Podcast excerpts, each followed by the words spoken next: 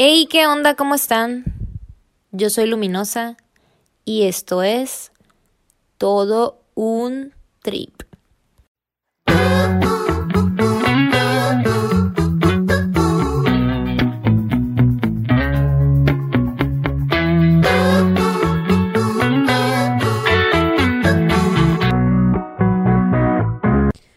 Bienvenidos al trip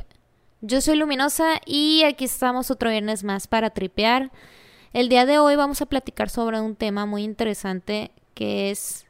relacionado al manejo de las emociones, que esto es algo que yo les he venido diciendo y platicando desde hace mucho en diferentes episodios, pero aquí lo voy a enfocar a cómo es que esto nos llega a afectar a nuestra vida hasta el punto que se hace algo nocivo, o sea, algo muy tóxico y dañino y que en cierta forma termina siendo como un tipo de adicción. Entonces, para empezar a tripear sobre esto, aquí la parte más importante es que entendamos que las creencias juegan un papel muy, muy, muy grande en cuanto a la manera en que nosotros nos comportamos. O sea, Muchas veces no nos damos cuenta, pero estamos repitiendo patrones de cosas que escuchamos durante muchos años o cosas que veíamos cuando estábamos más chicos y se nos hacía hasta cierto punto normal. Entonces, digamos que en esa parte estamos como tratando de mantener cierto tipo de lealtad hacia las creencias de, de antes, ¿no? De nuestra familia o de nuestros antepasados. Y esto en realidad son lealtades invisibles, que les digo, nosotros de manera inconsciente las estamos manteniendo. Por ejemplo, si tú creciste en una familia en la que era normal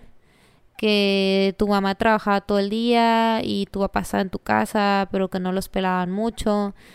y peleaban constantemente a lo mejor para ti se te hace como una dinámica normal en la que tengas una pareja con la que no te puedas entender completamente bien y, que además sientas como ciertas responsabilidades de que todo en la relación depende de ti, ¿no? Eso sería como un ejemplo de lealtad invisible. Pero aquí a lo que vamos al tema de las adicciones emocionales es que tenemos demasiadas cosas en nuestra mente que de alguna manera están influyendo en nuestras decisiones y en nuestras reacciones sobre lo que nos pasa hoy, o sea, sobre las cosas que estamos viviendo. Y eso también hace que nosotros nos tomemos una actitud pesimista ante la vida, ¿no? Que de repente cuando nos ponemos en nuestro plan de que, ay, porque todo me pasa a mí, de que mi vida es lo peor y es que no encuentro un buen trabajo, es que porque no puedo encontrar una buena pareja, es que porque todos mis amigos o las personas con las que he convivido me tratan mal. O sea, no es nada más así como que todo eso te pasa por una razón, sino que tú lo estás enfocando así, entonces de alguna manera la mente, mientras tú estás viendo todo lo que está mierda en tu vida, o sea, tú todo el tiempo vas a estar solo haciendo eso, pues te vas a estar ocupando de ubicar esa mierda, pues en vez de como tratar de escarbar un poquito y ver qué es lo que está pasando o si de verdad eso que te está sucediendo es algo que realmente es malo y que te está afectando en un nivel muy grande en el equilibrio, ¿no? O sea, en el balance que quieres tener en tu vida, en la estabilidad que estás buscando y más allá de eso, estamos como que tratando de mantenernos en nuestra burbujita del dolor, o sea, porque les digo, estamos como muy inmersos a que pues nos gusta tener ese cierto tipo de atención, o sea, tener ese cierto tipo de empatía de que nos pase algo malo y que venga alguien corriendo a ver qué pasó, de que, ay, ¿qué tienes? ¿Por qué estás así? ¿Cómo te sientes? O sea, es algo muy inconsciente, pues, pero nosotros lo vemos como que esa es la manera en la que la gente se preocupa por ti, pues, o sea, y de ahí pues parten más cosas, pues porque también les digo, el sufrimiento es opcional, o sea, no es algo que, ay, es que toda mi vida, este, lo que sea que me pase, no sé, de que se me perdió el celular, se me eh, murió mi hámster, este, no pasé el examen y insértese cualquier ejemplo que tú quieras, o sea, no es eso de que te diga, ay, no, es que no es importante, no, sino que tú decides si sufres por eso o no, pues, o sea, obviamente en temas de duelo, claro que, pues hay que soltar y sacar y, y no digo que no sientan las cosas o que no, no traten así como de, de agüitarse o de darse ese permiso de, de estar tristes ni nada, pero más bien estoy como que tratando de decir que aquí la parte de las adicciones es de que estás tú necesariamente buscando, o sea, de manera consciente o inconsciente, que ese drama sea algo que te haga importante, o sea, que haga tu vida importante o que termines teniendo como cierto tipo de atención, o sea, y realmente tú tienes la decisión de que si quieres sufrir o no sufrir por eso que te está pasando, pues y es que no es algo que nada más, o sea, de la noche a la mañana lo vas a hacer porque no funciona así, o sea, todo esto es un proceso y por eso se empieza de poco en poco y desde la parte de arriba, pues donde están todas nuestras creencias y todas las cosas que nosotros estamos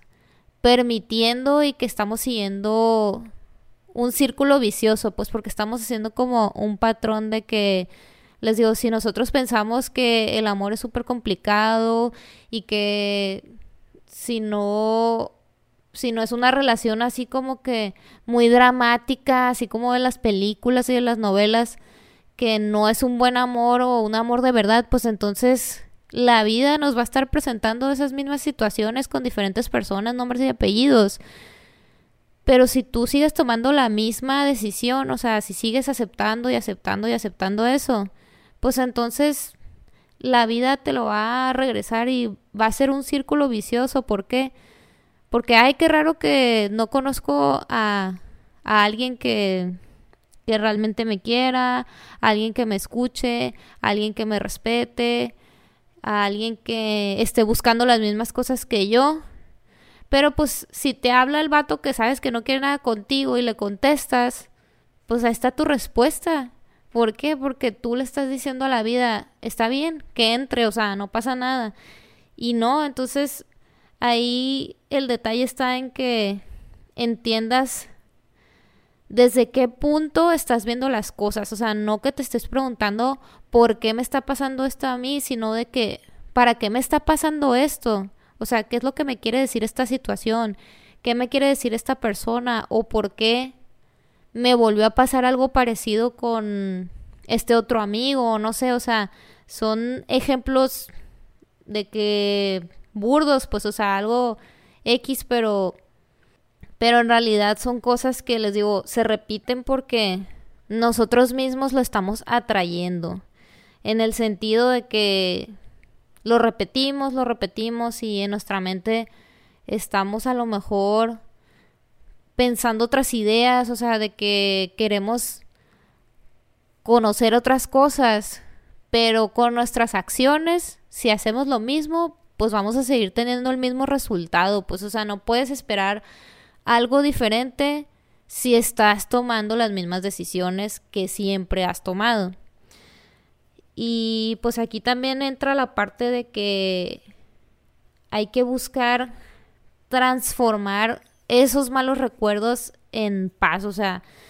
porque una manera en la que nosotros podemos evitar hacernos adictos a ese dolor o a ese sufrimiento, pues no es de que nos pongamos, les digo, a encerrarnos, que no hay que sentir nada, pues, porque ahí empiezan los problemas, o sea, desde la parte en la que tú no reconoces lo que te duele y luego que no lo quieres aceptar, pues ahí tú vas a seguir en el mismo círculo, pues o sea, no vas a poder como entender y manejar la situación que te está pasando porque no estás permitiéndote que esos sentimientos que llegan a ti, dependiendo de, de la situación que tengas, lleguen y, y, salgan. ¿Por qué? Porque pues también tenemos esa parte de que socialmente se nos hace que está mal enojarnos o castigamos a la gente que, que llora demasiado. O sea, es que a ver, ¿a quién le dijeron que el tope límite de llorar de alguien estaba entre medio litro de agua y dos tacitas. O sea, a ver, ¿quién está midiendo eso? O sea, ¿o por qué te dice alguien de que, ay, ya lloras por todo o lloras mucho? Pues, ¿qué te importa? O sea, ¿qué chingados les importa? Tú no tienes por qué estarte limitando ni deteniendo a cómo te sientes solo porque eso le incomoda a otra persona, que muy seguramente le incomoda porque es alguien que no ha trabajado en sus emociones o que no le interesa ni siquiera como investigar un poco ni tratar de, de ver qué está pasando con él mismo, pues, o con ella misma. Y entonces estamos creando una cultura en la que reprimimos las cosas, pues, o sea, para ciertas situaciones se nos hace que está bien llorar, pero para otras no. Y luego,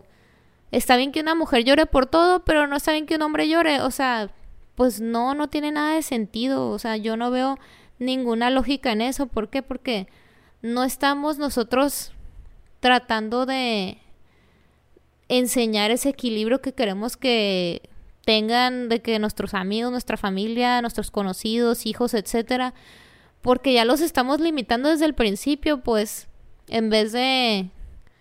ir como explicándoles que está bien, o sea, está bien enojarse de repente, está bien que a veces les den ganas de llorar, está bien que se frustren o que de repente haya algo que les esté provocando ansiedad porque es completamente normal, o sea, no es algo que a nadie en el mundo le haya pasado nunca, pues. Pero tenemos tanto, tanto miedo de hablar de estas cosas y de siquiera como que buscar qué es lo que está pasando ahí o por qué sucede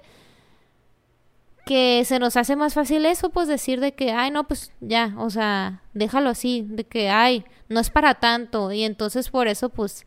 luego salen los traumas, las heridas. ¿Por qué? Porque pues nosotros estamos, en vez de abriendo el panorama para que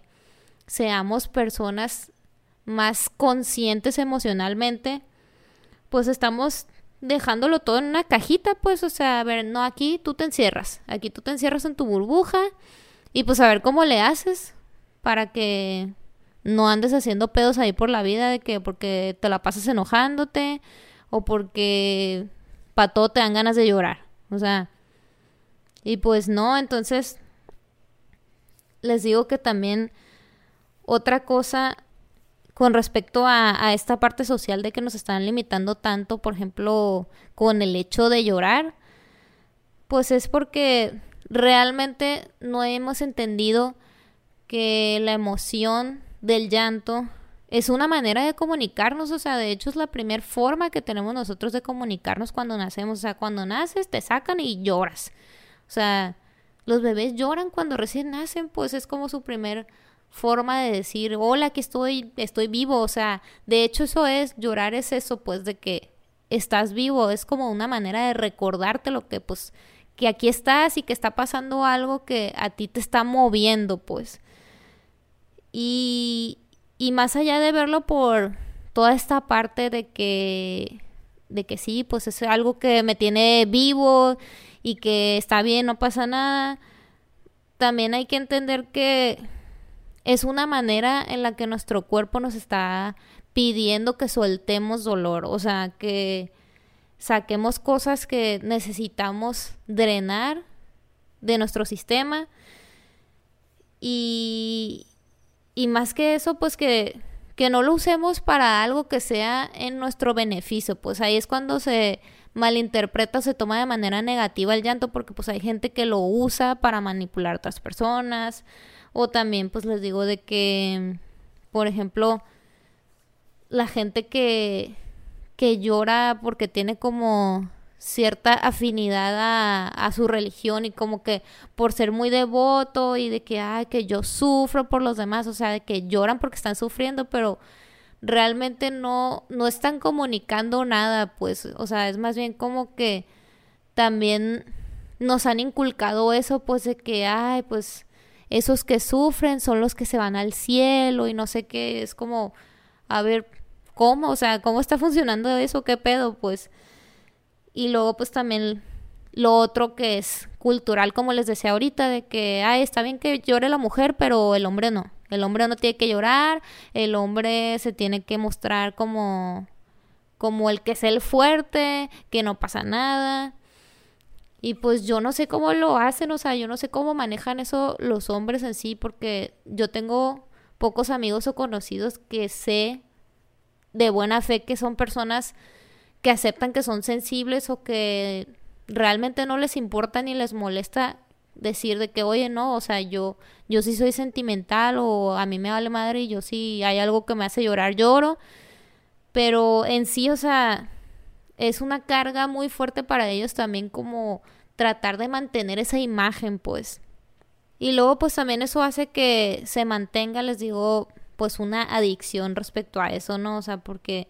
no están como aprendiendo a separar qué es lo que necesitan empezar como a, canalizar cuando se sienten mal o, o, como que pues no hay un manejo en sí de,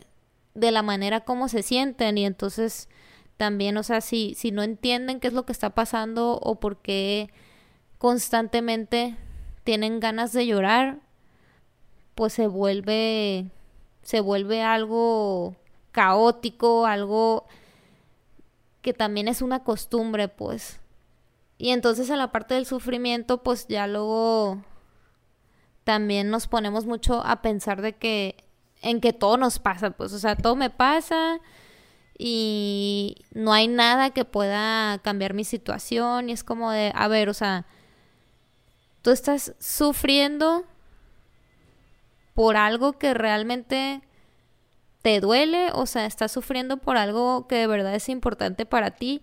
o por ejemplo, como esas personas que sufren por la otra persona, o sea, de que no sé, ay, es que me enteré que a mi amiga la van a operar y estoy muy preocupada por ella y no podido dormir y me siento bien estresada y no sé qué.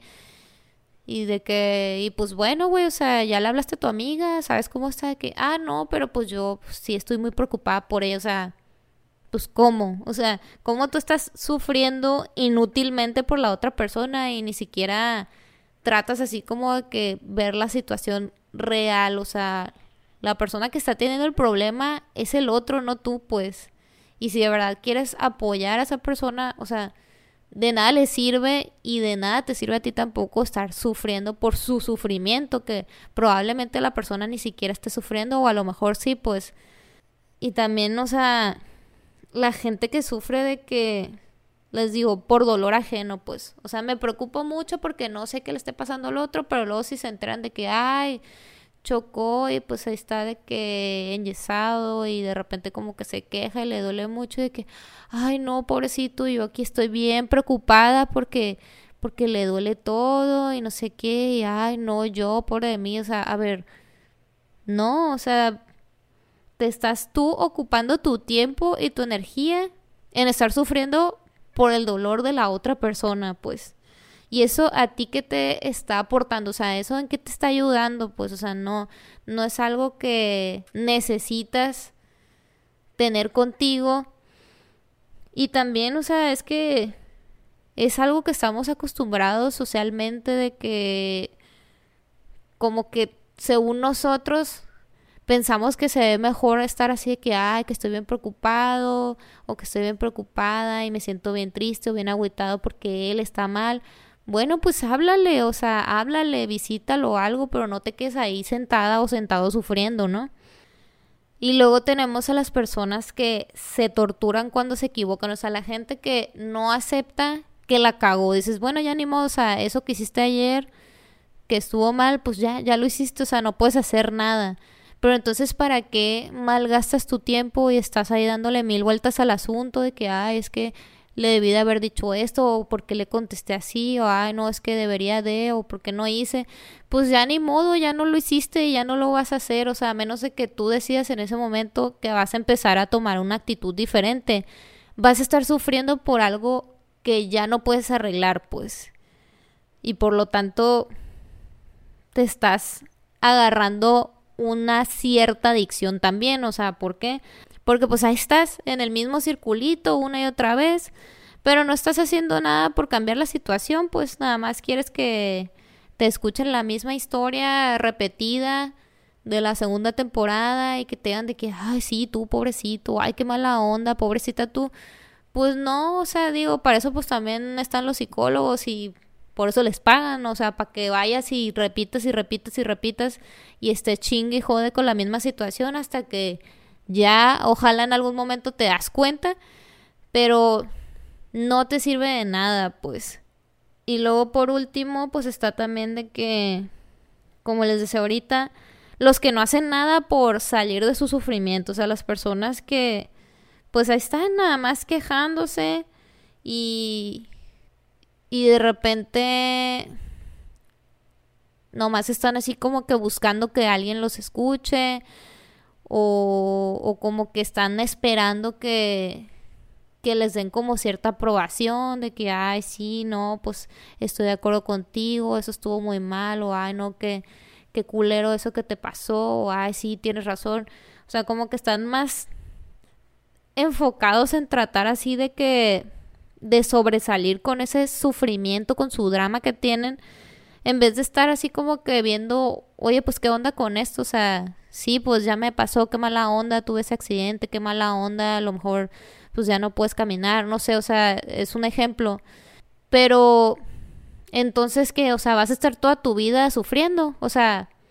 todos los demás días de tu vida, después de ese momento, vas a estar sufriendo o vas a hacer algo por dejar de sufrir.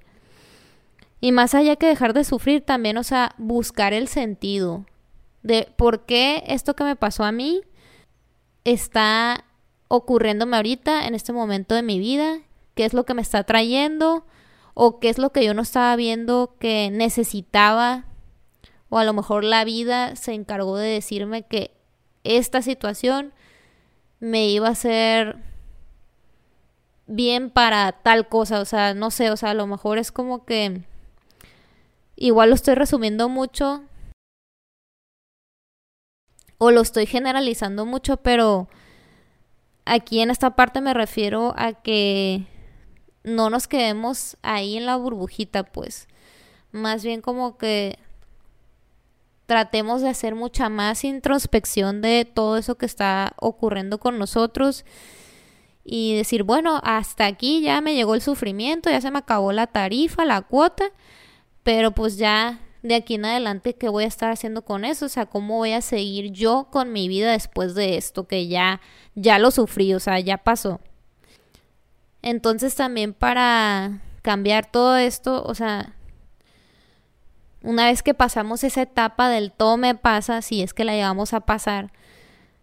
pues entonces ahora hay que concentrarnos en cómo le hago y en usar las palabras necesarias para ayudarnos a nosotros mismos a salir de esa situación, a salir de ese sufrimiento, a dejar esas emociones que nos estaban envolviendo en una situación tóxica. Pero no nada más como que, ay, bueno, ya,